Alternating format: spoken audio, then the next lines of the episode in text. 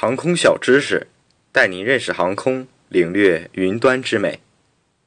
大家好，欢迎收听本期的航空小知识。相信大家每次乘坐飞机的时候，都会对机身下的起落架感到好奇。这么细的架子，怎么能支撑这么大的飞机呢？今天我们就带您走进起落架系统。起落架系统是飞机的重要组成部分，是飞机的重要系统。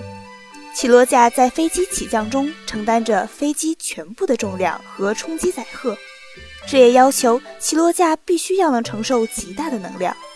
虽然外表看上去并不起眼，但里面则藏着大功率的液压。每一个起落架就像一个千斤顶，起着四两拨千斤的作用。通常起落架的配置型有三种，第一种是两对主轮对称装置。在飞机前方的，也被称为后三点式。这种配置，大家可以在电影中的老式飞机上，以及使用螺旋桨引擎的飞机上见到。第二种是两对主轮对称装置，在飞机重心后方的前三点式，也是目前大多数飞机都使用的普通样式。最后一种是两组主轮分别安置于中心前后，另有辅助轮的自行车式。比如大家熟知的 B 五二轰炸机、海摇式战机。那么起落架为什么要从后三点式演变成前三点式呢？那是因为老式飞机的动力不足，所以利用这个倾斜角度来增加起飞的升力。然而喷气式引擎的出现解决了动力问题，同时也暴露了后三点式的弊病，比如地面滑行时的视野不好，稳定性不高。减速时也不能刹车力度过大，于是逐渐被前三点式取代。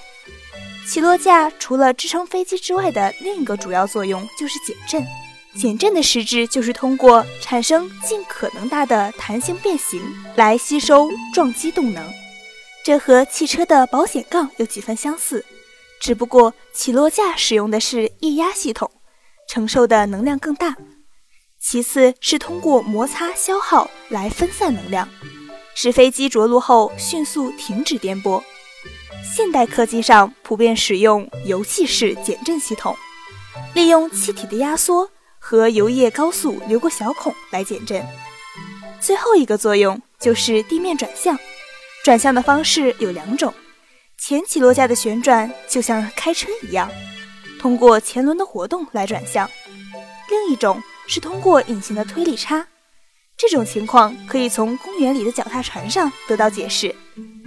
如果一边的动力大过另一边，那这一侧的速度就会快于另一边而转向。因为起落架有着如此重要的任务，对起落架的检查自然也是非常重要的部分。虽然听上去很容易出事故，但历史上起落架故障事件并不是很多。